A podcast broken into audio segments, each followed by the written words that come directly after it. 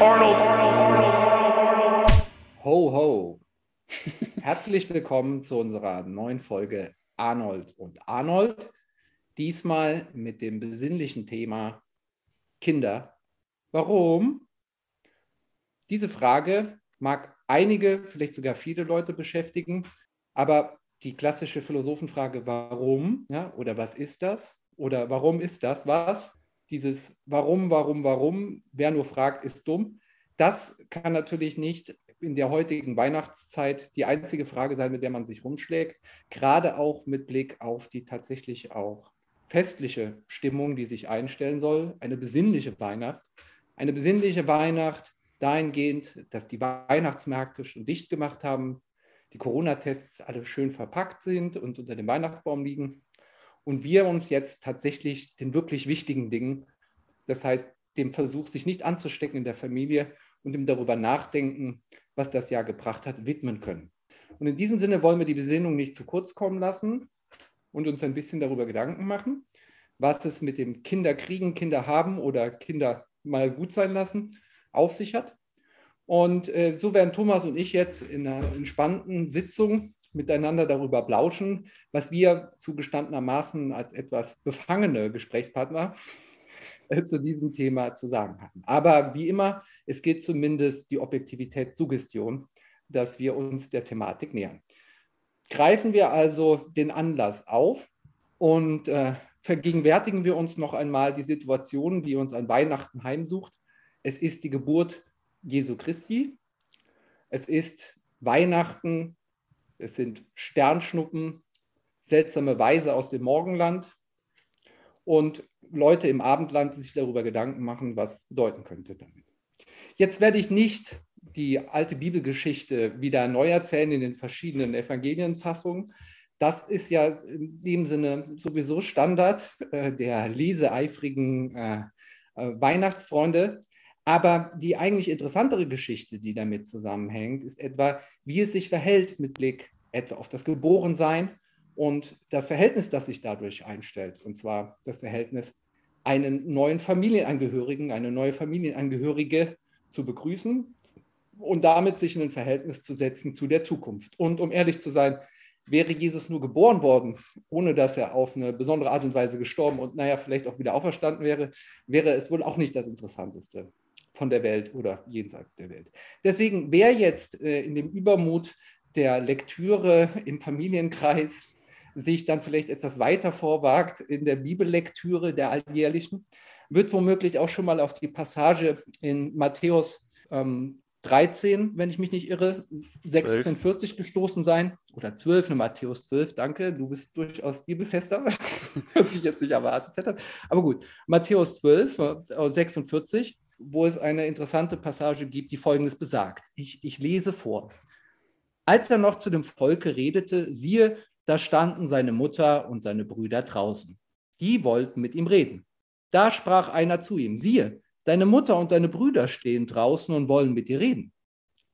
Er antwortete aber und sprach zu dem, der es ihm ansagte, wer ist meine Mutter und wer sind meine Brüder? Und er streckte die Hand aus über seine Jünger und sprach, siehe da, das ist meine Mutter und das sind meine Brüder. Denn wer den Willen tut meines Vaters im Himmel, der ist mir Bruder und Schwester und Mutter. Nun, wie verhält sich das? Also, wir haben hier also eine klare Verweigerungshaltung und ich glaube, es ist jetzt nicht nur in diesem Falle pubertärer Trotz, der nicht wahrhaben will, äh, mit welchen Eltern man äh, so konfrontiert sein kann. Wir lassen jetzt auch mal die spezielle Rolle von Josef und äh, Gott Vater äh, aus dem Spiel. Ich äh, weiß nicht, vielleicht willst du sie später vertiefen, aber an der Stelle soll uns zunächst einfach mal nur interessieren, welche Haltung daraus spricht. Eine Haltung, die vergleicht man sie etwa mit äh, dem, dem alttestamentarischen Spruch, seid fruchtbar und mehret euch, dann könnte man hier doch stark den Eindruck gewinnen und zumindest äh, sah es wohl auch so aus, dass Jesus es nicht für nötig geachtet hatte, zumindest in seinem Fall, sich fortzupflanzen. Aber auch seine Jünger, die er zu seiner Familie erklärt, haben sich dann doch mit Blick auf die eschatologische Naherwartung in, den, in vielen Fällen darauf eingeschossen, zu sagen, na ja, was soll das Kinder in die Welt bringen? Was, es ist eh bald vorbei, warum sich sozusagen noch diese Mühe machen? Und es ist auch in anderen, ähm, gerade auch christlichen Gruppierungen in, des Öfteren ein direktes, ja, wie soll man sagen, Bekenntnis gewesen, etwa unter den Shakern, die zumindest dahingehend erfolgreich waren, dass, wie man so schön sagt, Antinatalismus es so weit gebracht hat, dass sie im Moment am Aussterben sind. Das ist aber eben schon das Stichwort, an dem wir gerade weitermachen könnten. Nicht, würde man sagen, hier gibt es grundsätzlich in der Diskussion der Kinderfrage die pro- und die antinatalistische Haltung, dann wäre ein weiterer Kandidat, der ähm, zumindest äh, für die Antinatalisten das Wort ergreift, einer, der sich ähm, in seinen späten Jahren ähm, etwas durch den Wind auch äh, durchaus auf Augenhöhe mit Jesus erachtet hat, Friedrich Nietzsche, der in der äh, Nachfolge von Schopenhauer in seinem berühmten ersten Buch Die Geburt der Tragödie aus dem Geist der Musik an einer berühmten Stelle eine antike Sage äh, wiedererzählt. Und zwar ist es die Sage des König Midas, die ich jetzt an der Stelle auch kurz vorlese. Es geht die alte Sage, dass König Midas lange Zeit nach dem weisen Selen, dem Begleiter des Dionysos, im Wald gejagt habe, ohne ihn zu fangen. Als er ihm endlich in die Hände gefallen ist, fragt der König, was für den Menschen das Allerbeste und Allervorzüglichste sei. Starr und unbeweglich schweigt der Dämon bis er durch den König gezwungen endlich unter gellem Lachen in diese Worte ausbricht. Elendes Eintagsgeschlecht, des Zufalls Kinder und der Mühsal, was zwingst du mich dir zu sagen, was nicht zu hören für dich das Ersprießlichste ist? Das Allerbeste ist für dich gänzlich unerreichbar, nicht geboren zu sein, nicht zu sein, nichts zu sein. Das Zweitbeste aber ist für dich, bald zu sterben. Und wenn wir diesen Gedanken weiter aufgreifen, dann kann man heute feststellen, mit Blick auf weitere äh, Himmelsgaben oder sagen wir mal eher Klimagaben, die auf uns zukommen, durchaus auch äh, Sympathisanten dieser Haltung anzutreffen. Und das ist etwa das äh, mittlerweile nicht mehr ganz unbekannte Voluntary Human Extinction Movement, ja, Vehement, äh, wie die Abkürzung heißt, das sich genau diesen Gedanken anschließt und der Auffassung ist, dass es sogar so etwas wie eine moralische Pflicht geben könnte, sich nicht fortzupflanzen. Also das heißt, hier wird gewissermaßen das Wunder der Geburt selber von seiner Konsequenz her wahrgenommen und äh, in dem Sinne dann auch angedacht als die eigentliche Lösung oder Erlösung von den Problemen der Sterblichkeit. Dass man sie nicht zu ernst nimmt, dass man stattdessen äh, verkennt, dass es vielleicht sogar die moralische Aufgabe der Menschheit sein könnte, langsam aber sicher an eigenen Aussterben zu arbeiten. So verwundert es auch nicht, dass der Spruch äh, etwa heißt oder die, sagen wir mal, die Devise äh, dieser Bewegung, ja, mögen wir ein gutes Leben oder ein langes Leben führen und sterben. Das sind dann sozusagen sanfte Formen des Antinatalismus. Ja. Es lassen sich natürlich auch ohne weiteres äh, dunkle, düstere Formen des Antinatalismus ausdenken. Aber an der Stelle äh, wird es immer noch verstanden als ein Dienst am Nächsten, wenn es auch nicht der Nächste oder die Nächste der eigenen Spezies ist, so doch quasi alle anderen äh, Bewohner dieses äh, Erdballs, denen es zugute käme, wenn der Mensch sich selber verabschiedet. Und das ist natürlich eine Frage und eine Haltung, die jetzt nicht unbedingt die einnehmen müssen, die sich äh, dagegen entscheiden oder sich nie in dem Sinne aktiv dafür entschieden haben, Kinder zu kriegen, aber die das eine Extrem absteckt, philosophischerseits.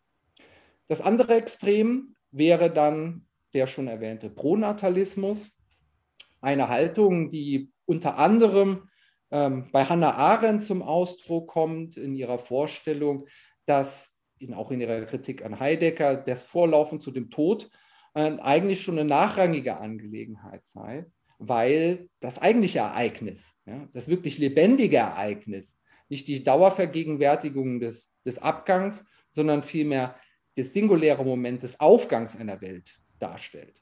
Und das durchaus verstanden als ein Auftrag, verstanden als die Ermunterung, ja, die Motivation, dieses Moment des Geborenseins, des Geworfenseins in eine Welt zugleich als eine Chance zu begreifen, als eine Chance des Entwerfens und des immer wieder Neuentwerfens der Lebensumstände, in der wir uns befinden. In diesem Sinne als eine Art Aufforderung ernst zu machen mit der Selbstbestimmung des Menschen, mit dem Freiheitsideal der demokratischen Staatsauffassung und damit auch mit äh, der Würde des Menschen als äh, ein Wesen, das, wie wir seit Pico della Marandula wissen, gerade dadurch bestimmt sein soll, dass es sich selbst bestimmen muss, in dem Sinne also noch unbestimmt ist. Das wäre also das andere Extrem und es ließen sich noch andere nennen, aber ich glaube, in diesem Kontrast äh, zwischen Pronatalismus und äh, Antinatalismus lässt sich eine Debatte führen, die, äh, die keine marginale ist, nicht nur mit Blick auf die Zukunft, die uns bevorsteht, sondern auch mit Blick auf die Selbstverordnung und auch wesentliche Erfahrungen, die das Leben dann doch für jemanden bereithält. Wesentliche Erfahrungen, die nicht immer gut sein müssen oder erfreulich, sondern die durchaus auch tragisch verlaufen können, aber die letztlich zu den einschneidenden Erlebnissen und Ereignissen zählen, äh, die durchaus Leben orientieren können, auch umorientieren können. Und allein durch die Faktizität des Geborenseins etwa eines Kindes dafür Sorge tragen, dass die Welt sich im anderen Lichte zeigt. Greift man diesen Gedanken auf, sieht man, dass das das Spannungsfeld ist, in dem wir uns bewegen. Mag es nicht verwundern, dass unser aller Freund Platon äh, schon äh, in, äh, inmitten sozusagen äh, der attischen äh, Familienverhältnisse die alten Herren versammelt hat, zumindest imaginär, um im berühmten Symposion äh, sich darüber Gedanken zu machen, nicht nur, äh, was es eigentlich mit der Schönheit auf sich habe. Wenn wir also dann in den Text hineinschauen, dann finden wir diese schöne Stelle, wo Platon eine Art Aufstiegsklimax zeichnet, die ich jetzt nicht im Einzelnen rekapitulieren möchte, aber die zumindest zwei ähm, erwähnenswerte Momente birgt. Und das ist zum einen natürlich das Telos, auf das hin das Ganze angelegt ist, und zwar die Einsicht, dass die wahre Liebe das Streben der Philosophie, der Eros sich gerade da erfüllt, wo wir an den Punkt kommen, uns sozusagen in den Ideen äh, zu kontemplieren und da eine Form von Ewigkeit zu erreichen, die von unserer sterblichen Hülle ansonsten nicht zu erreichen wäre. Da haben wir quasi eine gewisse Parallele auch äh, zu dem äh, Dasein Jesu äh, in seiner Doppelgestalt, weil die andere Seite dieses Lebens darin besteht, dass äh, durchaus jeder Mensch diesen Drang nach Platon in sich hat, dass er sich eben auf andere Art und Weisen aber dabei äußert. Und eine davon ist eben der Versuch, durch Reproduktion, durch Fortpflanzung das eigene Leben zu verlängern. Auch wenn es nicht das Leben, das individuelle Leben ist, so doch gewissermaßen das familiäre, generative Leben, das in den Kindern schon eine Art ja, Vorkosten der eigenen Zukunft und eine Art von Überleben des eigenen Endes zu garantieren scheint, abgesehen jetzt von äh, irgendwelchen unerwarteten Ereignissen oder so. Ja.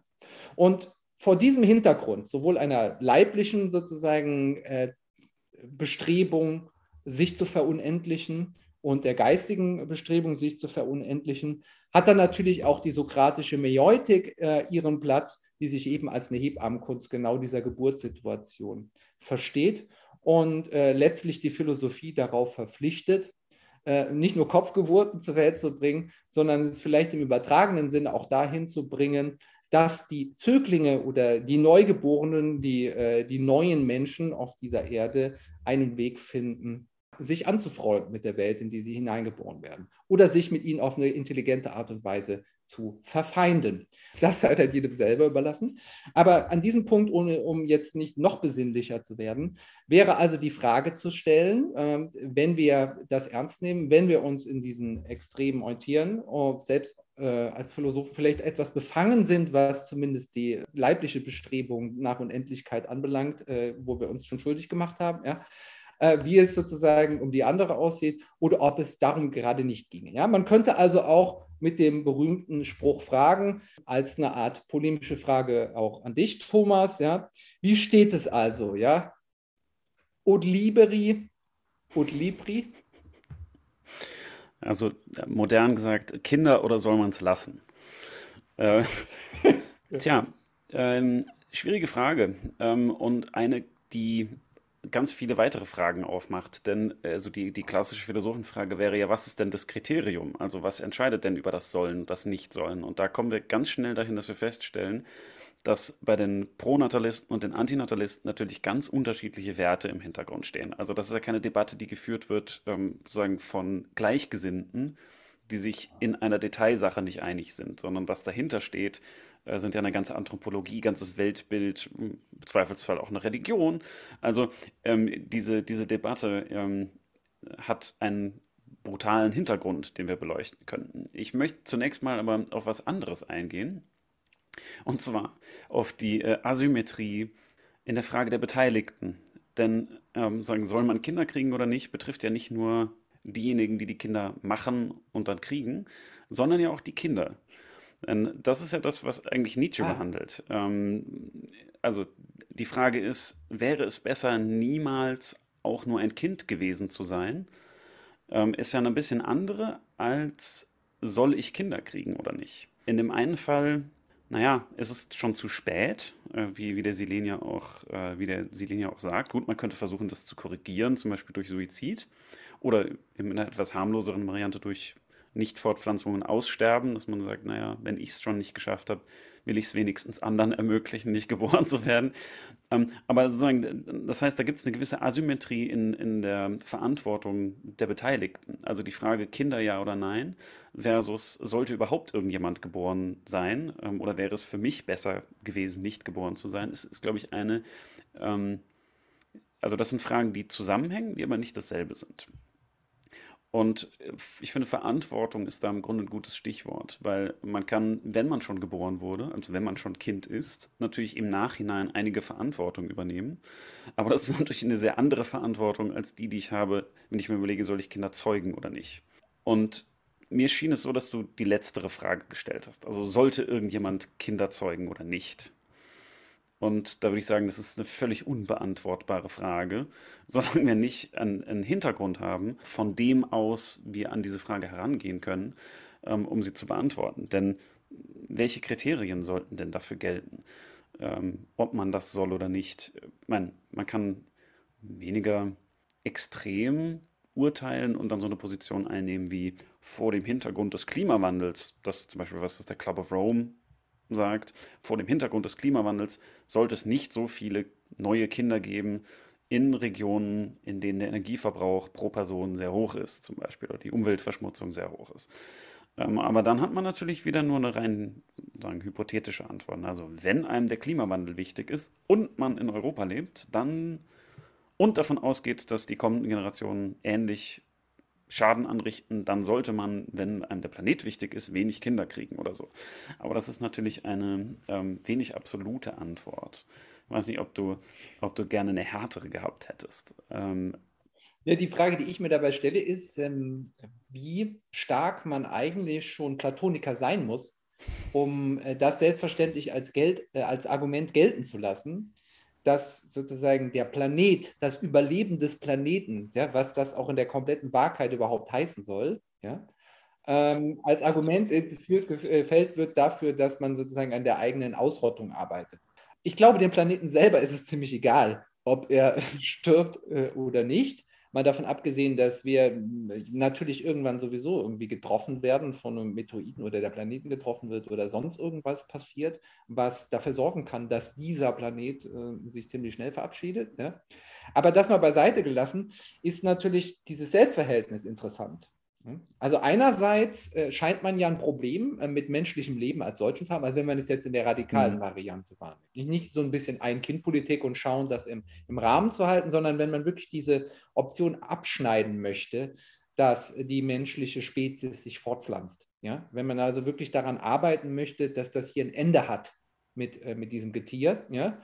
Oder diesem Gemensch, dann ist die Frage, okay, aus welcher Position spricht man dann eigentlich? Ja? Aus einer Form des totalen Selbsthasses oder äh, aus einer seltsamen Pflichtmoral, äh, die selbst, wenn man sie kantisch aufziehen würde, ja nie an den Punkt käme, äh, plausibel zu werden. Weil natürlich auch für Kant das vor allen Dingen gilt, quasi für den, äh, für äh, den intelligiblen Charakter, nun, der nun einmal Teil der moralischen Weltordnung ist. Ja? Aber das ist sozusagen eine Weltordnung, die nicht metaphysisch im, im, im strengen Sinne angelegt ist, ja, sondern Ausdruck eben des intelligiblen Charakters verschiedener Menschen. Ja. Also wäre das sozusagen der, der höchste Erfolg menschlicher Moralität, äh, wenn er am Schluss die Frage der Moralität zugleich mit erübrigt. Komische, mhm. äh, vielleicht aber auch ganz interessante Position. Ja.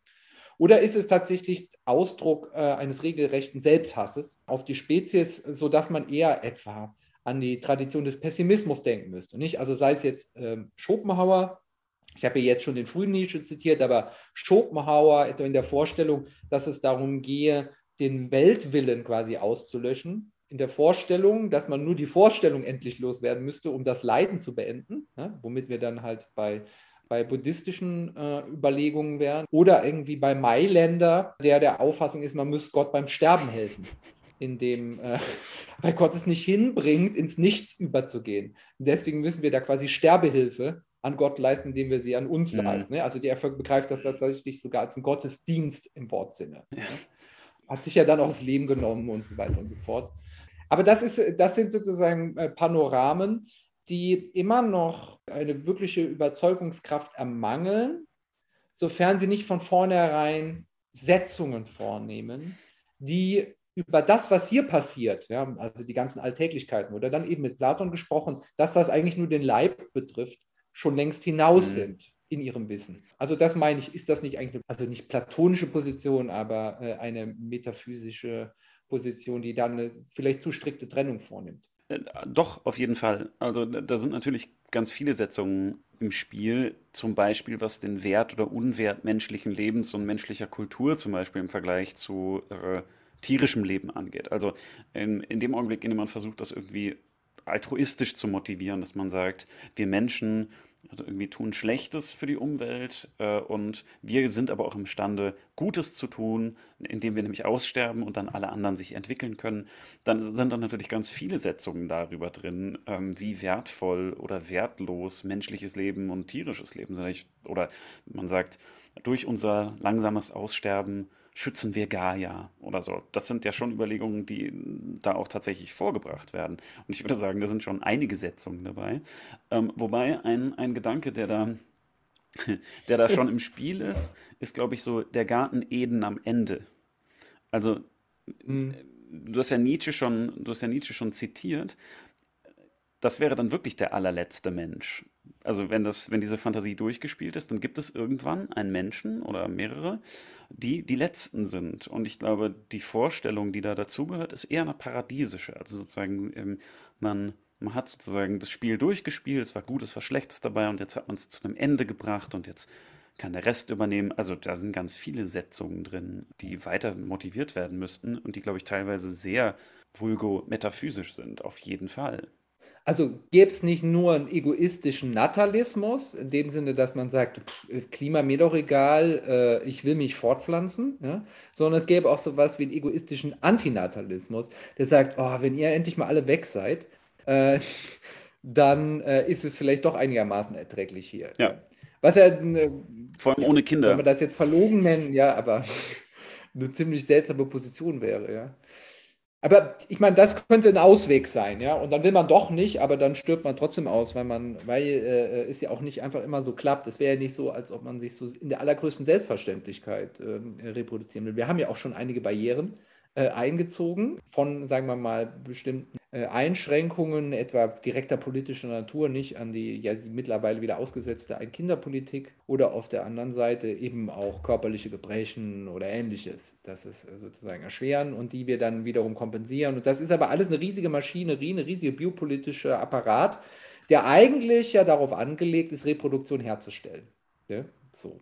Also das ist das Ziel, das ist scheinbar das gesteckte Ziel. Und das ist, glaube ich, jetzt nicht nur christliches Erbe oder so, ja, sondern äh, das sind direkter Hand greifliche Interessen, zumindest für den Nationalismus des 19. Jahrhunderts geht es da halt auch einfach um Populationszuwachs, nicht zuletzt mit Blick auf äh, kriegerische Schlagkraft. Das gestaltet sich heute auch wieder anders aber ist natürlich auch ein Fakt. Aber sowas meinte ich, also die, die Kriterien, die, die jeweils diese Positionen bedingen, ähm, wechseln eben auch. Also wenn man jetzt quasi antinatalistische Positionen hat, die dadurch begründet sind, dass man sagt, zu viele Menschen sorgen dafür, dass es zu vielen Menschen schlecht geht. Also die Vorstellung, dass der menschengemachte Klimawandel ja schlecht ist, vor allem für die Menschen und nicht so sehr für den Planeten oder die Biosphäre als Ganzes, sondern äh, das ist ja schlecht für uns, sodass wir auch verhindern müssen, dass es immer mehr von uns gibt, weil sonst geht es dem Rest von uns immer schlechter. Dann wäre das natürlich eine Form von utilitaristischem Argument, was auch gar nicht darauf rausläuft, keine Kinder mehr zu kriegen, sondern zu sagen, man reguliert es irgendwie, also Fortpflanzung ja, aber im Rahmen und so weiter also die, die Argumente wären dann zum Beispiel nicht mehr militärisch, sondern eben ökologisch. Deshalb finde ich es eben interessant zu sehen, welche Vorstellungen da im Hintergrund ähm, so eine, eine gewisse Rolle spielen. Ja, oder auch konsumistisch. Ne? Also ja. äh, das ist, ist, hedonistisch, dass man sagt, was, was, soll's. Also andererseits ist es quasi immer die, die geringere Herausforderung zu sterben. sterben geht immer, ja, wenn man es mal so formulieren will. Ja. Das kann nicht das äh, Kriterium sein, wenn es jetzt wirklich darum geht, äh, etwas äh, in dem Sinne zu leisten, dass jetzt hier ein, ein, Dienst an, naja, nicht mal mehr an der Menschheit, sondern ein, ein Dienst an Gaia oder so, wie du das genannt hast. Diese Erwähnung äh, ließ bei mir so ein Bild querschießen, äh, das immer diese Situationskomik mit sich bringt, wenn bei irgendwelchen Staatsbesuchen die jeweiligen Staatsoberhäupter mit Blumensträußen versehen werden, die immer sofort, ohne mit der Wimper zu hinter sich verschwinden.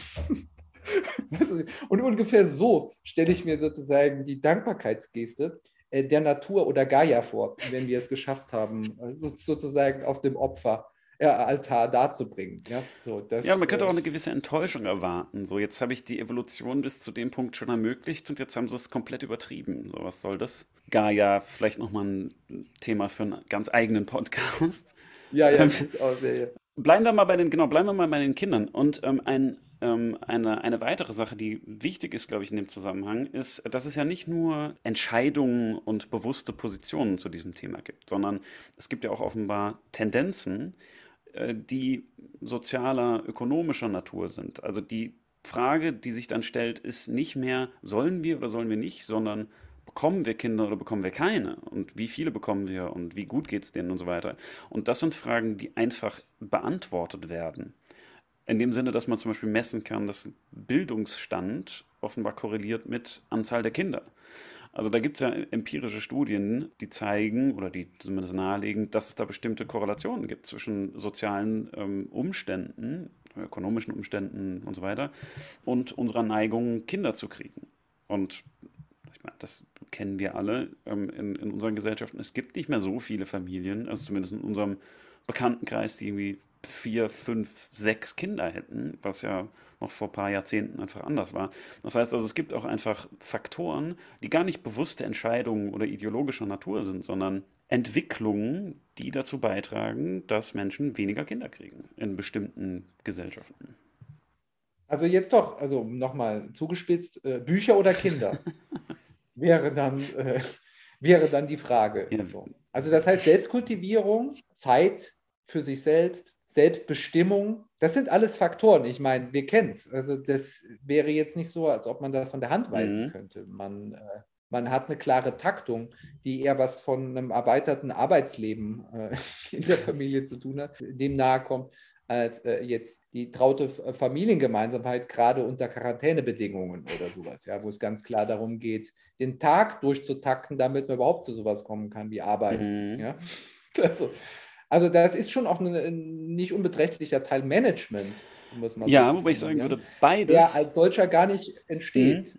Der als solcher gar nicht entsteht. Klar, wenn man keine Kinder hat, muss man, muss man nicht mit ihnen umgehen. Ähm, beziehungsweise man kann natürlich Kinder zeugen und dann irgendwas anderes machen. Also unter der Voraussetzung, dass man auch Eltern sein will und nicht nur Erzeuger, hat man bestimmte ähm, Verantwortung, die man dann auch ja, übernehmen sollte und im besten Fall auch will. Ähm, der, der, ja, Rousseau-Möglichkeit wäre natürlich Kinderzeugen, sie ins Heim geben und genau. dann Erziehungsgemeinschaft. Ja, ähm, ja oder, oder Kinder kriegen und dann irgendwie eine Ethik entwickeln oder so, äh, während Frau und Kind irgendwo. Augustinus. Egal.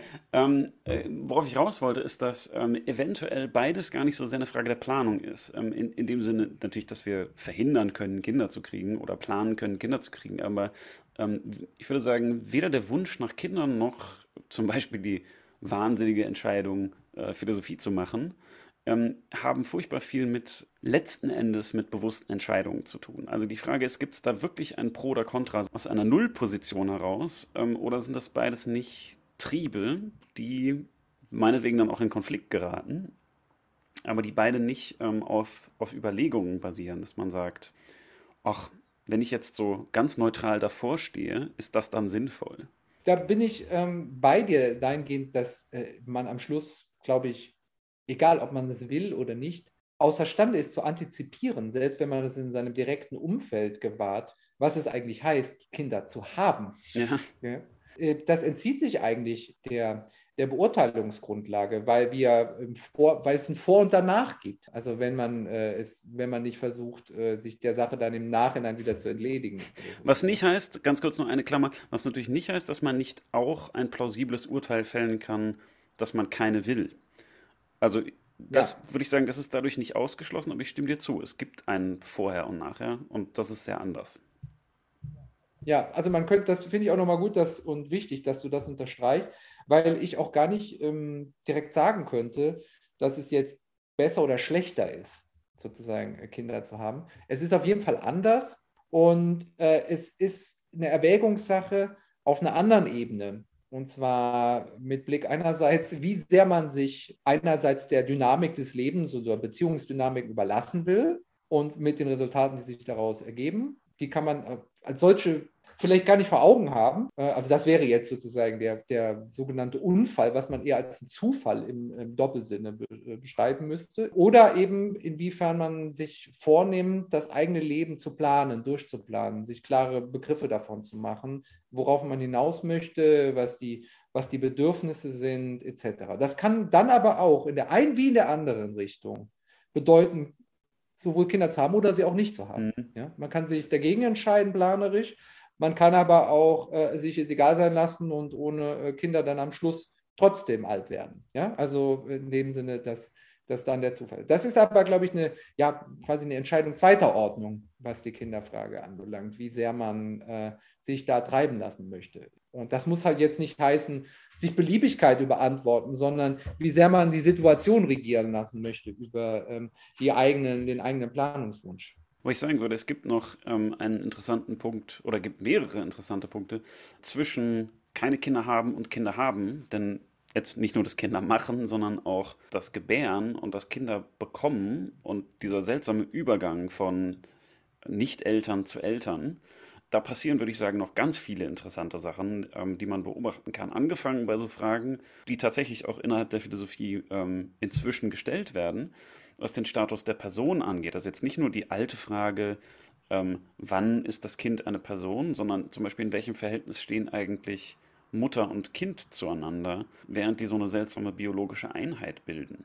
Denn da gibt es auch Überlegungen zu und gibt es auch, wie man sagen, Gefühle, Gestimmtheiten, ähm, Innenperspektiven sozusagen ähm, von, von den Müttern, wie sehr sie sich zum Beispiel mit ihrem Kind identifizieren, wie sehr das ein Fremdkörper ist, sind das anderthalb Personen, die da kommen? Sind das zwei Personen? Ist das eine Person mit Kind? Und so weiter. Also da gibt es äh, interessante Übergänge, die irgendwie auch nochmal eine eigene Dignität haben, die auch nicht absehbar ist. Also bevor man das Kind hat, passiert schon noch einiges.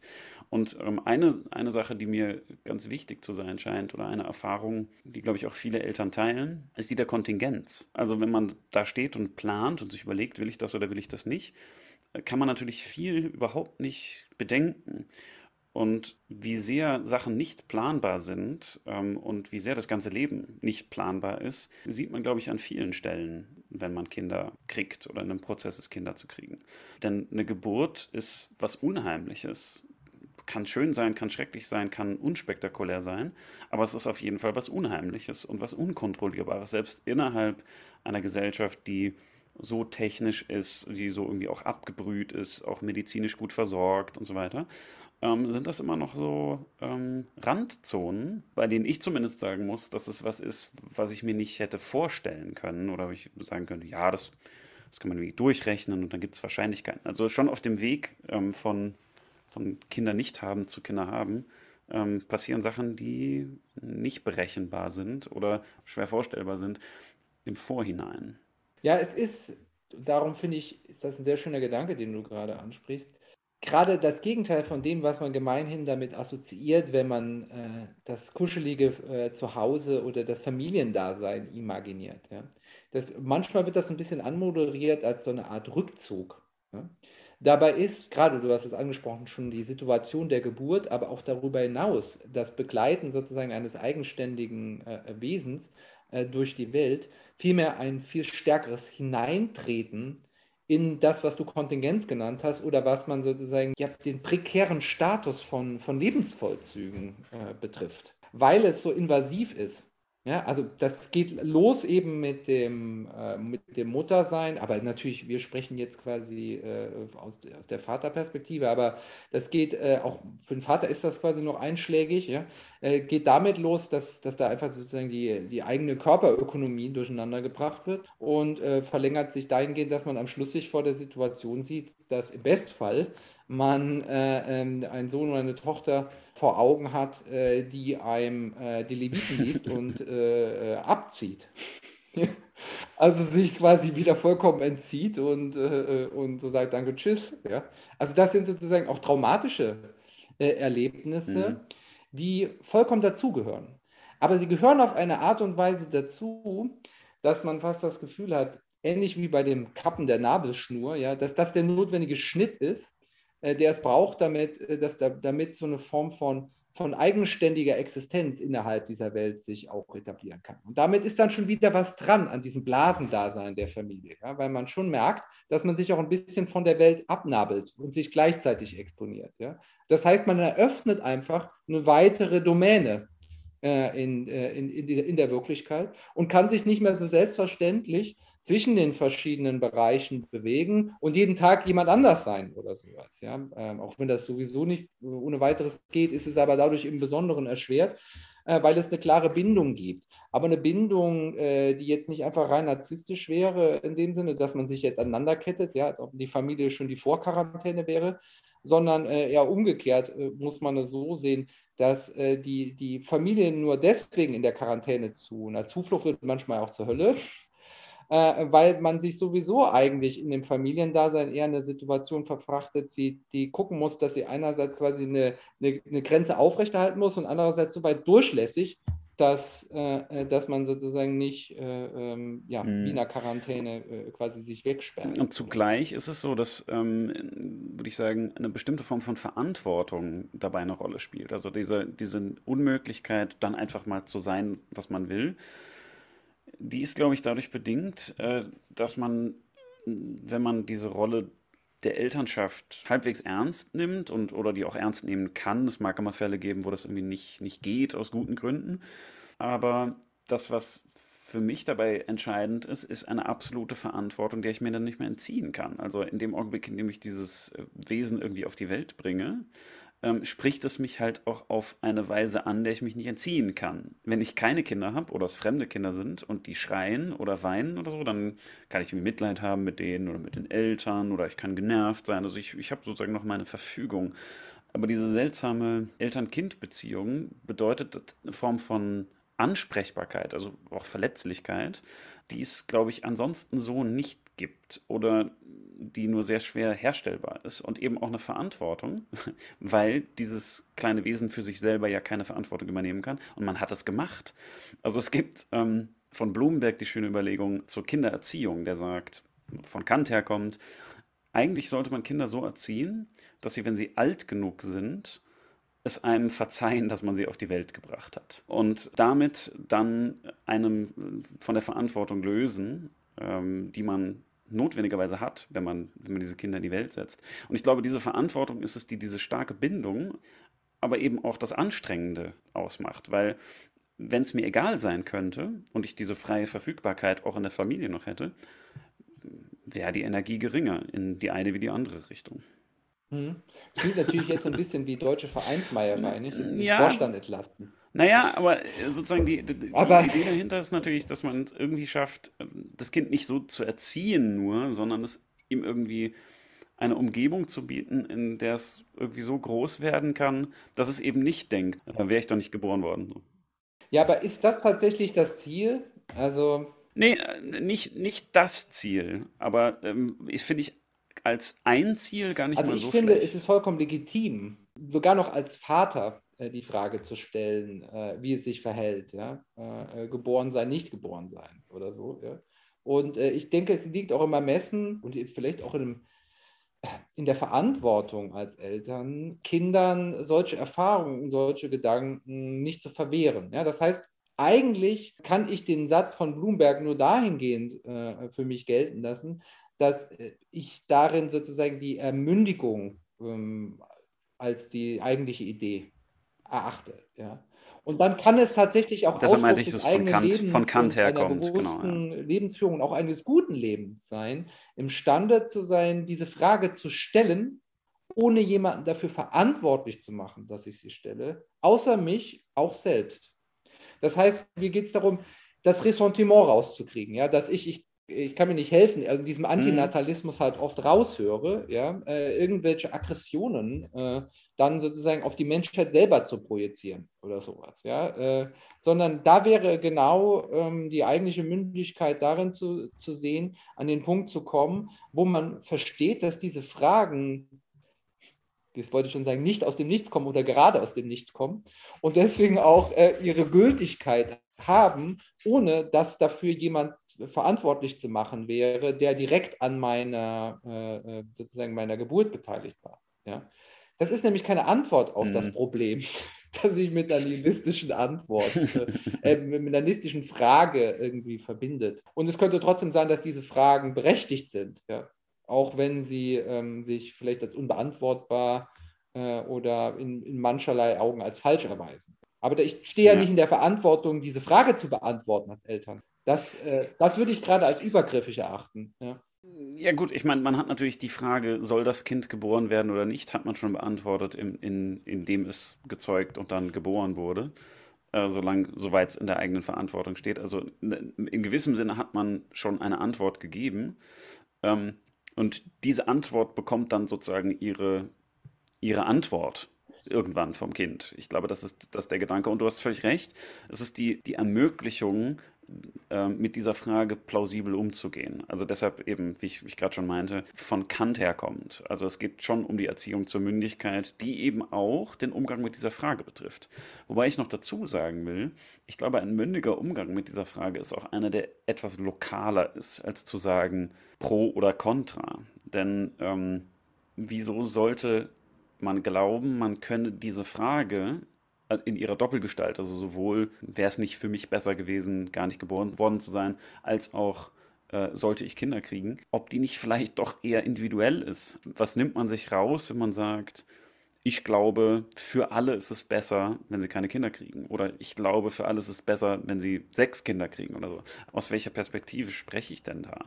Das ist, finde ich, schon ein, ein Grundübel dieser Debatte, ähm, dass ich bitte nicht will, dass jemand für mich das übernimmt, diese Entscheidung zu fällen oder glauben, fällen zu können. Natürlich kann man versuchen, das zu verargumentieren, aber für die Allgemeinheit, in der das geschieht, äh, sind, glaube ich, die Gründe meistens eher schwach. Ja, aber auf der anderen Seite wäre ich jetzt auch keiner, der sagen würde, dass das allein meine Entscheidung ist. Also da spielt zum einen der Zufall halt viel stärker rein, als man äh, sich das oft vorstellt. Ja? Auch wenn wir jetzt Techniken entwickelt haben und sie weiterentwickeln, die genau ähm, äh, da die Kontrolle ähm, äh, sichern. Ja? Aber ich würde auch sagen, tatsächlich von der Verantwortungssituation her, ist es auch nicht einfach die ähm, individuelle Entscheidung alleine, die mir jetzt obliegt, indem ich sage, ermögliche ich jetzt ein weiteres Leben. Ja, das ist mir dann auch schon wieder eine falsche Perspektivierung äh, darauf, indem ich sagen würde, tatsächlich mit Blick auf, was ich schon andeutete, die Verantwortung, die Leute überhaupt in die Verantwortung bringen, die eigenen Kinder dann selber zu entscheiden, ohne übergriffig zu sein, ist auch Ausdruck quasi eines Verhältnisses gegenüber dem Geborenwerden, das ähm, Eltern eher auch als Medien begreift. Ja? Also das heißt nicht, dass sie entscheidungslos wären bei der, äh, bei, bei der Situation. Im Gegenteil, ja, aber es ist eben, weil du sagtest, eine Frage, die man schon beantwortet hat. Ja, aber wie hat man sie beantwortet? Durch Unterlassen, durch äh, Proaktivität. Äh, das sind schon nochmal Unterschiede, feine Unterschiede, aber entscheidende Unterschiede, die äh, ablesen lassen, in welchem Verhältnis man eigentlich zu äh, dem eigenen Nachwuchs steht oder überhaupt zu dem Nachwuchs haben. Ja? Also, aber auch natürlich mhm. umgekehrt, ja, ja spiegelt sich darin äh, der Umgang mit den eigenen Kindern äh, wieder, was man äh, ihnen zubilligt, was man ihm aber auch abverlangt in Verantwortung. Und eventuell, wie man sie funktionalisiert. Zum Beispiel die Vorstellung, ähm, ich plane jetzt mein Leben durch und da gehören irgendwie zwei Kinder, ein Haus und ein Hund dazu, sieht, wie soll man sagen, pronatalistisch aus, weil man ja sich fortpflanzen will, ist eventuell aber in einem ganz fiesen Sinne egoistisch und ähm, begleitet von einer Kontrollillusion oder einem Kontrollbedürfnis, dass halt zum eigenen Lebensbild und Lebensplan irgendwie zwei gesunde Kinder gehören, die man jetzt irgendwie in die Welt setzt, zu dem Zeitpunkt und zu dem Zeitpunkt. Und ich stimme dir völlig zu, dass das sozusagen nicht völlig in der eigenen Verfügung liegt. Wie ich ja vorhin auch schon gesagt habe, ich glaube, ganz viel von diesen Entscheidungen ähm, sind irgendwie ich habe es jetzt, ich habe es Trieb genannt vorhin, aber also du weißt, was ich meine. Es ist sozusagen etwas, was irgendwie in uns ist, aber worüber wir keine freie Verfügung haben. Plus ganz viele andere Faktoren, ob das zustande kommt oder nicht. Und also wie du sagst, ähm, durch Unterlassung oder durch proaktiv sein oder so, also das, das will ich gar nicht ausschließen. Aber in dem Augenblick zum Beispiel, in dem man sich entscheidet, Kinder zu bekommen oder zum Beispiel nicht zu verhüten, ähm, hat man natürlich schon eine Antwort auf die Frage implizit gegeben, ob, es, ob man es sinnvoll findet, Kinder zu kriegen oder nicht. Außer man kriegt nihilistisch Kinder und sagt, ich finde es sinnlos, aber ich tue es trotzdem. Das geht natürlich auch, ist aber ja dann vielleicht an anderer Stelle. Ja, aber das ist ja fast konsequent. Äh, aber, weil dann ist es halt auch egal, nicht? Also, ja. Das meine ich, also diese Antinatalisten äh, sind in diesem Sinne ja eher Fanatiker, weil wenn es wirklich an dieser, also wenn sie nicht verkappte Hedonisten sind oder Egoisten, dann müsste sogar der Nihilist sagen, ja, so what? Kinder, ja oder nein, who cares? Ja? Passiert halt oder hm. passiert nicht, ja. Mal gucken, was kommt. Passt oder ja. keine Ahnung. Ja? Es gibt dann keine Pflicht dazu oder dagegen. Hm, nee, die Pronatalisten sind natürlich genauso fanatisch. Äh, sie sagen, sagen, es ist Gottes Plan, dass wir die Erde überbevölkern. Ähm, dann ist da natürlich auch ganz schön viel Dogma dahinter. Wenn das die, die extreme Ausprägung ist, also möglichst viele Kinder zu kriegen, nicht überhaupt Kinder zu kriegen. Also da, da gibt es sozusagen auf der anderen Seite auch eine, auch eine fanatische Spielart, die dem entspricht. Aber ähm, worauf ich abheben wollte, ist, dass eben die, das Verhältnis zu den Kindern interessant ist. Sind die einfach nur Accessoire? Das gibt es, glaube ich, auch. Es gibt sozusagen auch Lebensbilder von Menschen, in denen Kinder halt als was vorkommen, was halt dazugehört was aber wenig, um wieder kantisch gesprochen, wenig damit zu tun hat, dass man die als Selbstzweck behandelt, sondern die sind halt eher ein Mittel, um ein bestimmtes Ideal zu erfüllen, das man so hat. Das mag äh, extrem reflektiert sein. Zwei Kinder, Hund und Haus. Vielleicht ist das so Ergebnis von einem Rawlschen Überlegungsgleichgewicht oder so kann er sein, aber viel ist ja auch einfach übernommen. Aber äh, dann würde ich sagen, dann ist zum Beispiel die Entscheidung, Kinder zu kriegen, eine, die wenig ähm, mit den Kindern zu tun hat, sondern mehr mit dem eigenen Bild, wie, wie man gerne gesehen wäre oder wie man, wie man gerne leben würde. Und da gibt es dann so einen versteckten Egoismus, der mit den Kindern gar nicht furchtbar viel zu tun hat. Oder es gibt auch einen Egoismus oder es gibt einen Altruismus, der in der scheinbar egoistischen Entscheidung drinsteckt, keine Kinder zu kriegen. Zum Beispiel, wenn man sagt, ich bin entweder psychisch krank oder, oder auch, auch körperlich krank, also ich bin gar nicht imstande oder ich vermute, dass ich nicht imstande bin, ein gutes Elternteil zu sein. Oder dass man sagt, ähm, ich bin zwar topfit, aber ich bin sicher, ich hätte ein Ressentiment, das will ich niemandem antun dass es so eine, wie soll man sagen, eine Verkreuzung gibt von ähm, Egoismus oder Nihilismus ähm, und Altruismus und so ähm, im, im Verhältnis zu den Kindern, wo es gar nicht so sehr um die Frage geht, Kinder ja oder nein, sondern eher, warum mhm. Kinder ja oder nein. Aber genau diese Frage lässt sich ja dann auch ähm, stellen, wenn man ernst ist, in den, in den wenigen Momenten, wenn man sich sozusagen lösen will von dem klassischen Bild, das du jetzt gezeichnet hast. Kinder gehören halt dazu. Ich würde das gleich auch noch verteidigen, ja. Äh, und äh, auf der anderen Seite, äh, nee, das ist vielleicht auch einfach nur eine Indoktrination einer gesellschaftlichen Norm, die Dinge passieren lässt, die man eigentlich eher bewusst entscheiden sollte. Ja? Wer ist es denn dann, der auf mich guckt oder auf den ich gucke? An der Stelle. Also klar, wenn man jetzt Kinder kriegt, weil man, weil man halt Kinder kriegt und man das erwartet, weil, weil das die Erwartungserwartung ist ähm, gegenüber der Gesellschaft. Aber wer ist in diesem Maße quasi äh, ferngesteuert? Da hätte ich tatsächlich Zweifel dran. Außer wenn es in diesem Maße passiert, dass diese Fernsteuerung schon fast schon wieder kleistisch äh, äh, dann in die wirklich natürliche Grad übergeht, dass manche Leute einfach Kinder kriegen wie das Selbstverständlichste von der Welt und diese Kinder sich auch in die Sozialdynamik wie das Selbstverständlichste von der Welt einfügen. Ja? Also das gibt es halt auch, mhm. ja? so eine Selbstverständlichkeit des, des, des mhm. Kinderhabens äh, die daraus nicht vorher noch, wie soll ich sagen, eine Lebensaufgabe macht und am Schluss ein kuratorisches Projekt. Ja? Ähm, sondern die, die das sozusagen einfach hinnimmt als eine Gegebenheit ja? oder ein sich selbst geben einer Gegebenheit, einer ja. Gabe. Auf der anderen Seite aber, wenn das nicht der Fall ist, wenn ich das durchreflektiere, da verkopft rangehe als Philosoph, das liegt nahe, ja, ähm, wie, äh, wie, wie imaginiere ich mich denn dann? Also wo ist denn dann das Bild? Ist es dann nicht einfach das, was ich von mir verlange mit Blick auf die Frage des Kindes? Du sagst es gerade, äh, man hat das Kind nicht im Blick, aber mal ehrlich, was hat man denn als Kind im Blick in so einer Situation, bevor es da ist? Ja, also was ist das denn? Also im Nachhinein äh, habe ich dann auch den, Eindruck, okay, man kann mhm. sich alles Mögliche ausmalen, ja, darüber, was Kindsein äh, äh, bedeuten könnte oder Kind haben, ja, aber es ist äh, trotzdem irgendwie äh, unvordenklich. Ja. ja. Also, genau, ich würde auch sagen, man hat eigentlich im besten Fall hat man gar nichts im Blick, ähm, weil, das, wenn man ehrlich ist, gibt es nicht so viel im Blick zu haben. Ähm, vielleicht ist der Unterschied, auf den ich raus will, ähm, einer, oh, jetzt nehmen wir unseren alten Freund Heidegger dazu, zwischen Uneigentlichkeit und Eigentlichkeit. Also ist die Frage, kriegt Mann Kinder, weil Mann Kinder kriegt?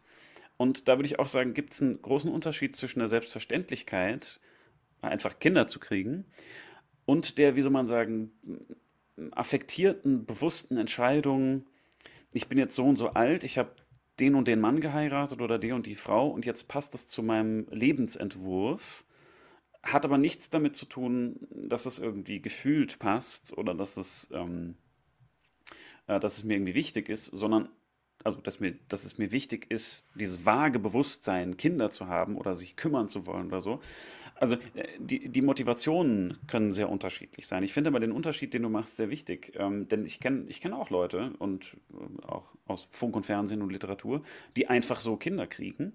Und ähm, das hat dann nichts damit zu tun, dass die Mittel zum Zweck sind, sondern die sind einfach da. Ähm, und davon unterscheiden würde ich nochmal den, den Fall, wo Leute Kinder kriegen, zum Beispiel um ihre Ehe zu retten oder eben weil sie sagen, so ja, ich, ich bin halt jemand, der hat zwei Kinder Unabhängig davon, dass ich eigentlich gar keinen Bock drauf habe oder mein Partner gar keinen Bock drauf hat, aber ich will dieses Häkchen machen. Oder dass man eben dieses, ähm, und ich, so, so ging es, glaube ich, mir, dieses vage Gefühl zu haben, das passt jetzt, was auch immer das dann sein mag. Also das sind so ganz unterschiedliche Motivationsmomente, die es, glaube ich, gibt und die jeweils unterschiedliche Bezüge haben und, glaube ich, auch unterschiedliche Effekte. Was übrigens nicht heißt, dass jemand, der sich entscheidet, Kind zu kriegen, weil man es halt macht, dann unbedingt ein schlechtes mhm. Elternteil ist. Es kann ja auch sein, äh, dass sich dann rausstellt, ja, doch, das passte tatsächlich sogar wirklich. Und es kann ja genauso gut sein, dass man äh, bewusst und völlig in der Vorwegnahme des Aufgehens im Kind das Kind kriegt und dann geht es furchtbar schief. So, das ist damit gar nicht gesagt. Sondern ich würde nur sagen, wenn man versucht, es zu kriegen, gibt es unterschiedliche Bezüge dazu, die unterschiedliche versteckte Dimensionen haben von dem, was wir jetzt eben als Egoismus und Altruismus und Nihilismus und, und so weiter an, angesprochen haben die nicht direkt damit zu tun haben, ob ich einfach nur ja sage ja oder mhm. nein. Und wir diskutieren das ja jetzt vor dem Hintergrund, dass es eine bewusste oder semi-bewusste Entscheidung ist, ja oder nein. Ja. Aber es gibt natürlich auch einfach äh, Menschen, äh, für die stellt sich das Problem gar nicht wirklich im Leben. Das kann unterschiedliche Gründe haben, äh, aber es gibt durchaus die Situation, in der es nie als, sagen wir, existenzielles Thema auf dem Tisch ist. Ja? Also in der Hinsicht, dass, dass auch die Erwägung, wie es sein wird danach oder davor und ob man das imaginieren kann und sowas einfach nie aufkommt. Ja. Was macht man mit denen? Ja? Mhm. Ist das für die einfach keine Frage? Ja? Die analysieren oder, wir. Also, ja, ja. Das ist die Lebenswelt. Ja, das ist, also ich muss jetzt das beispielsweise daran denken, ähm, das gibt es natürlich jetzt nicht mehr, äh, zumindest nicht in, in, ja, in, den meisten westlichen Ländern, äh, den in drei Generationen Haushalt, in dem es auch oft, so ist es mir von meiner Großmutter immer noch berichtet worden, den Onkel gab ja, oder die Tante, ja, die oft sozusagen die, das überschüssige Geschwisterchen quasi war mit Blick auf die Heratspläne äh, der Eltern. Mhm. Ja. Und da war irgendwie gesetzt, dass gerade in was weiß ich, katholischen Verhältnissen, wo die, die Vererbung irgendwie, was das Gehöft sowieso nur an den Erstgeborenen äh, läuft oder so, dass die halt irgendwie gucken, wo sie runterkommen müssen und da ist in, unter den bescheidenen Verhältnissen eh kaum die Möglichkeit gibt, eine Existenz zu gründen. An das Kinderdenken eigentlich, ja, also an das Kinderkriegen eigentlich nicht wirklich zu denken ist, ja, außer durch Zufall mhm. oder sonst irgendwas, aber äh, das sind äh, sozusagen Lebensschicksale, die als solche aber selbstverständlich auch angenommen worden sind, ja. Ähm, und die Frage ist, war das jetzt einfach nur Verdrängung, war das Uneigentlichkeit, ja? Oder, äh, wie, oder ist das dieses Mann oder ist das umgekehrt vielleicht auch eine, eine Art und Weise, äh, sich in den Verbund ein, ähm, wie soll ich sagen, eingefügt zu sehen, der als solcher dann tatsächlich dieses transzendente Moment hat, ja? Weil es ist dann irgendwie der, das ist der Neffe, ja? Um, um den man sich dann kümmert, ja? Also das ist auch dann mhm. dieses klassische Bild, so der, der liebe Onkel, ja, der sich dann irgendwie kümmert, wenn, wenn der Papa ein Idiot ist oder so. Ja, so die, ja, diese, dieses Bild, ja, diese, diese Querverbindung, ähm, wo dann plötzlich auch ein ganz anderes Verhältnis dazu kommt, wo, wo gar nicht so richtig beantwortet muss, werden muss, persönlich, ob man Kinder kriegt oder nicht. Mhm. Und man partizipiert trotzdem dran. Ja sieht sich auf der anderen Seite aber auch dann doch rausgenommen aus der Situation. Weißt du, was ich meine? Ja, ja das ist super interessant, ähm, weil das, äh, also da sind viele Dinge drin. Ähm, erstens würde ich sagen, stellt sich da dann wieder die Frage der Motivation, also aber nicht nur die Motivation, sondern auch der Entscheider. Also dann ist es irgendwie so die Situation, die entscheidet, dass einige halt Kinder oder die Gesellschaft oder wie immer man das nennen will, dass einige halt in bestimmten Positionen sind, Eltern zu sein und andere halt hm. nicht. Ähm, und dass es wirklich keine Entscheidung ist, sondern dann ist es die Selbstverständlichkeit dieser Lebenswelt, die naheliegt. Es gibt bestimmte Positionen und je nachdem, wie die besetzt sind, auch unabhängig von den Individuen, also dass man nicht sagt, ja, aber eigentlich wäre besser geeignet oder die, sondern das ist halt so, die sind jetzt verheiratet und die Älteren und deshalb kriegen die jetzt halt Kinder.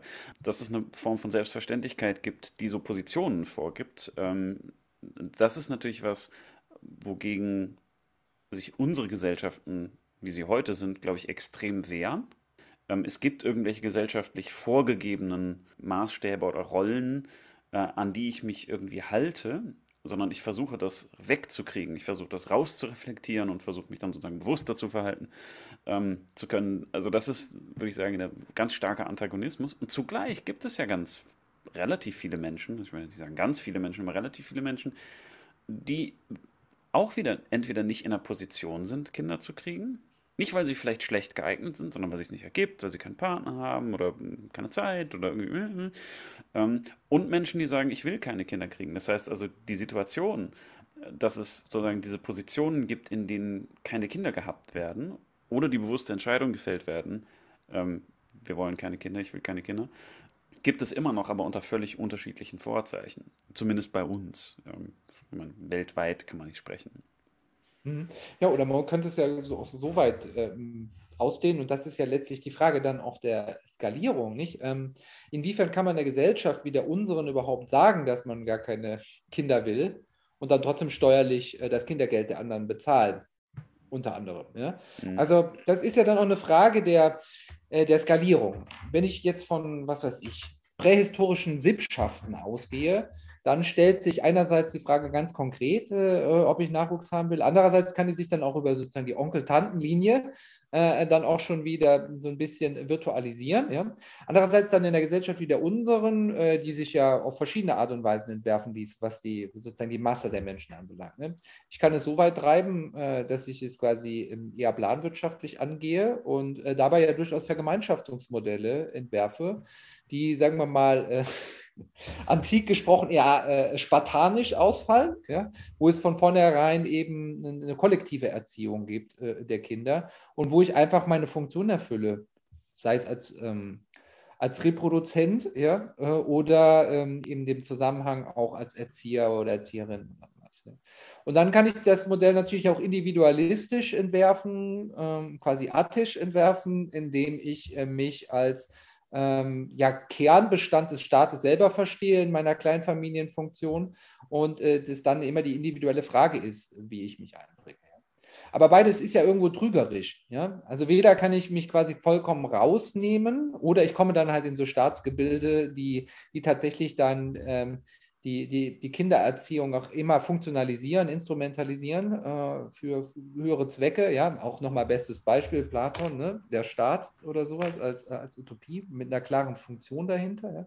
Oder umgekehrt, ähm, ich simuliere quasi äh, vormoderne Verhältnisse äh, indem ich so tue, als ob ich jetzt quasi wie damals Maria mit Josef aufs Land rausziehe, um niederzukommen. Ja? Und äh, sonst eigentlich keinen Kontakt mit der Zivilisation habe. Ja? Äh, unterdessen dann irgendwie in Jerusalem gerade Blutorgel gefeiert wird. Ähm, die, diese Stelle, äh, diese Spannung, ja, dieses Zwischen irgendwie, wie soll man das beschreiben? Äh, das ist ja dann irgendwie auch die Aufgabe mit Blick auf die Erziehung, nicht nur jetzt im familiären Rahmen, sondern eben auch von Staatswegen. Das jetzt überhaupt schon als problematisch zu erachten, dass der Staat, und das heißt eigentlich nichts anderes als wir, betrachtet aus der Gemeinschaft oder das Ich betrachtet aus dem Wir, ja, die damit ein Problem zu haben, würde ja schon eher ein Indiz dafür sein, wie zerrüttet ähm, quasi eine Gesellschaft ist die sich quasi nur noch von Kiezstrukturen her und, und, und Blasen her entwirft. Und mhm. vor diesem Hintergrund stelle ich mir ernsthaft die Frage, was es bedeutet, dass ähm, zumindest im Eindruck nach, ich weiß nicht, was die Statistiken sagen, aber die Geburten gerade wieder hochgehen unter Quarantänebedingungen. Kann das sein? Äh, ich habe das jetzt nicht überprüft oder sowas. Äh, was da passiert, ob da jetzt wieder sozusagen Familienverbände, Versippung betrieben wird, ja? Um, in, in, der Hinsicht, weil man das als Ausnahmesituation versteht. Weil das ist natürlich unter äh, vormodernen Verhältnissen tatsächlich der einzige Verband, in dem Sozialität möglich ist. Wohingegen das normale Leben, äh, das dann hoffentlich auch mal bald wieder eintritt oder so, ja auch immer schon in dem Wechselspiel äh, des, der, der jeweiligen Funktion stattfindet. Mhm. Ja? bis hin zur Kindererzieherin, die selber keine Kinder hat oder sogar nicht mal haben will, ja, also und sich trotzdem ja. um die Kinder kümmert. Ja, ähm, dieses Herausziehen ähm, finde ich übrigens ein, ein, wichtiges Thema. Äh, wenn ich jetzt überlege, ähm, wie gut ich hier die Spielplätze in der Stadt kenne, im Vergleich zu der Zeit, als ich kein Kind hatte. Ähm, ist natürlich erstmal banal, weil natürlich muss man irgendwann die Spielplätze kennen und es gibt vorher keinen guten Grund, sie zu kennen. Ähm, äh, aber es gibt sozusagen eine ganze Sphäre, in die man nur reinkommt, wenn man überhaupt Kinder hat. Und es gibt aber eben auch die Möglichkeit, diese Sphäre einfach nie kennenzulernen. Und das, was du entworfen hast, ähm, ist ja eigentlich ein Leben, in dem Kinder immer irgendwie vorkommen. Also selbst wenn ich keine habe, wenn ich sozusagen der Onkel oder die Tante bin, habe ich irgendwie Kontakt schon als Onkel oder Tante. Aber das heißt, es gibt gar nicht so viele Möglichkeiten, sozusagen nichts mit Kindern zu tun zu haben in so einem Modell. Ich würde sagen, bei uns gibt es das durchaus. Es gibt durchaus die Möglichkeit, höchstens irgendwie Leute zu kennen, die Kinder haben. Oder sogar nur Leute zu kennen, die halt Leute kennen, die Kinder haben. Aber das heißt, es ist ähm, unter normalen Bedingungen, unter Corona vielleicht sogar noch mehr, durchaus möglich, kinderfrei zu leben, wenn man selber keine hat. Ähm, so auseinander ist unsere Gesellschaft schon. Also es ist gar nicht so integriert, dass man ähm, mit einer gewissen Selbstverständlichkeit Kinder im Auge hat. Das kann natürlich sein, dass jemand, der keine Kinder hat und ähm, dessen oder deren Freunde keine Kinder haben, trotzdem ein Auge dafür hat. Aber es gibt dafür keine Notwendigkeit. Sozusagen, es gibt kindfreie Existenzen in unserer Gesellschaft. Und das allein ist schon eine Form von, würde ich sagen, Desintegration ähm, auf eine gewisse Art und Weise. Ja, aber gut, es gibt natürlich immer wieder Nischen in der Gesellschaft, wo das der Fall ist, nicht? Also, was ich, äh, äh, die, die, der Klerus, ähm, wenn er sich streng ausgelegt hat vom Zölibat her. So. Ja, Klerus hat, äh, Klerus ja, hat immer wieder mit Kindern zu tun. Ja, ähm, aber du, klar, aber du willst das ja nochmal anders symptomatisch äh, äh, auslesen auf die jetzige Situation. Und äh, da bin ich eben noch unschlüssig, wie das zu deuten wäre. Ja? Ob das ähm, vielleicht Ausdruck tatsächlich gelungener Ausdifferenzierung ist. Ja? Also, dass man sich auch quasi Kinder vom Hals halten kann. Ja? So, sodass dann irgendwelche äh, äh, Gerichtsurteile vom Bundesverfassungsgericht darüber befinden müssen, wie laut Kinder eigentlich am Spielplatz schreien dürfen, ja? weil irgendwelche ja. Leute Proteste anmelden oder sowas. Ja? Ähm, oder ob es äh, tatsächlich vielleicht da auch eine Tendenz aus, was die, ähm, ja, die ähm, manchmal könnte man den Eindruck haben, auch einer gewissen Illusion aufsitzt. Und zwar, äh, dass menschliche Vergemeinschaftung und Vergesellschaftung einfach so weiterlaufen würde, in der Art, wie wir sie gewohnt sind und wie wir sie schätzen, ohne die kommende Generation. Und damit meine ich nicht einfach nur aus der Perspektive der Reproduktion, ja, der faktischen Reproduktion, sondern aus dem ideellen Horizont, der dadurch eröffnet wird. Ja.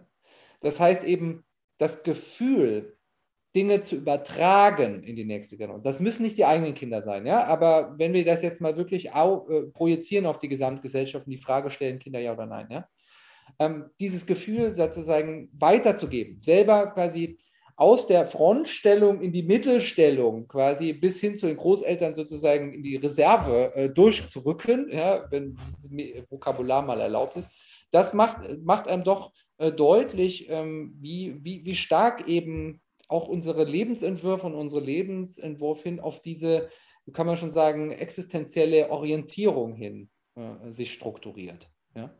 Das ist mit Blick jetzt alles, was da dran hängt, nicht, es werden ja alles eigene Themen, das Altern mit Kindern, ohne Kinder äh, und so weiter. Ja.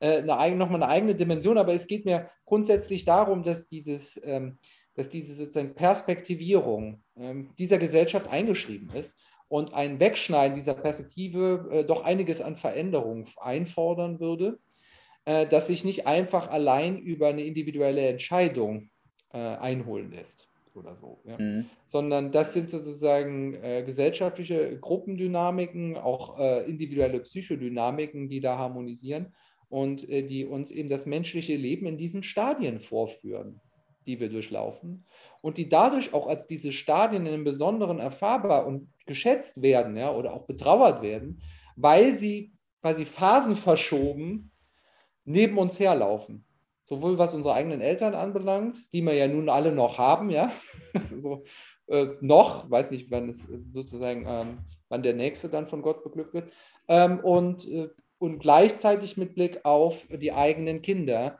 die einem quasi schon vorauslaufen. Ja? Diese, dieses Eingeordnetsein schafft ähm, tatsächlich eine Form von Bindung äh, in der Gemeinschaft, die ähm, ja, einerseits unabhängig ist von der, von der Selbstverwirklichung, andererseits aber auch von der bewussten Entscheidung, sich zu binden, sondern das ist dann tatsächlich eine Form von Unverfügbarkeit, die, mhm. die einfach gesetzt ist. Und, ähm, glaube ich, äh, erzeugt zugleich auch Spannungen zum Beispiel zwischen Gemeinschaft und Gesellschaft. Denn es gibt ja genug Konflikte, die im Grunde über Bildungs- und Erziehungsfragen laufen.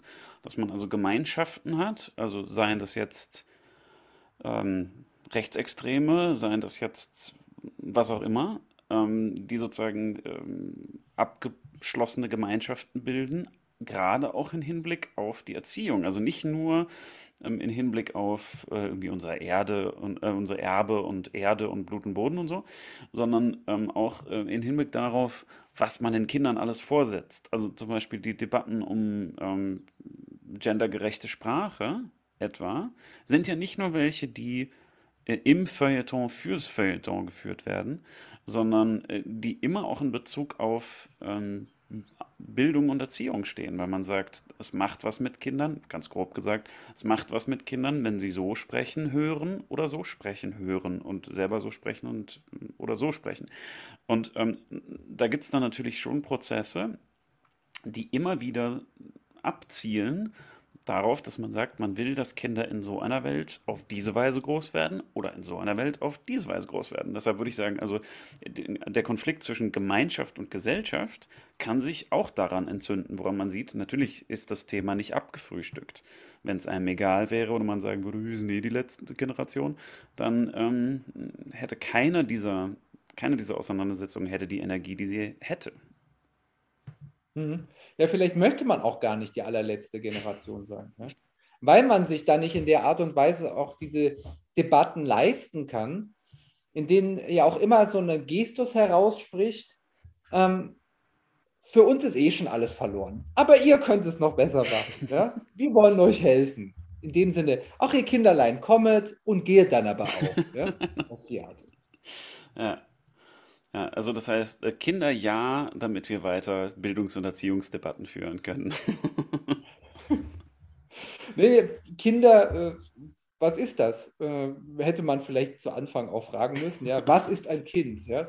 Und man würde sich in denselben aporetischen äh, Diskussionen wiederfinden, äh, wie Sokrates bei den, wie soll ich sagen, unpassendsten Momenten. Ja? Und das alles nur, weil mit dieser Frage, was ein Kind ist, zugleich immer die Frage danach gestellt ist und nicht nur dialektisch, ja, was Elternsein bedeutet, aber auch was selber nochmals Kindsein bedeutet, quasi das Einholen und das Wiederholen des eigenen Kindseins aus der Perspektive des Elternseins.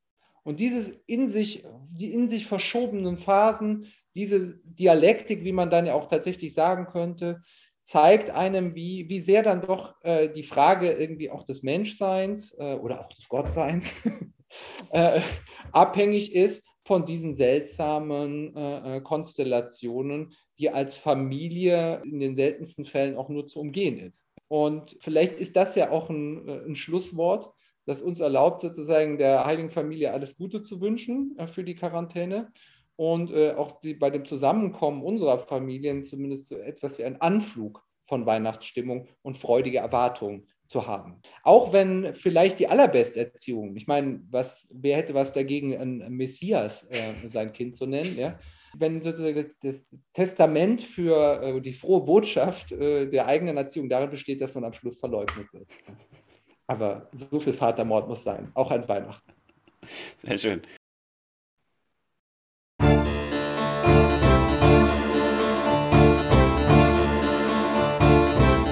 Arnold and Arnold, Arnold.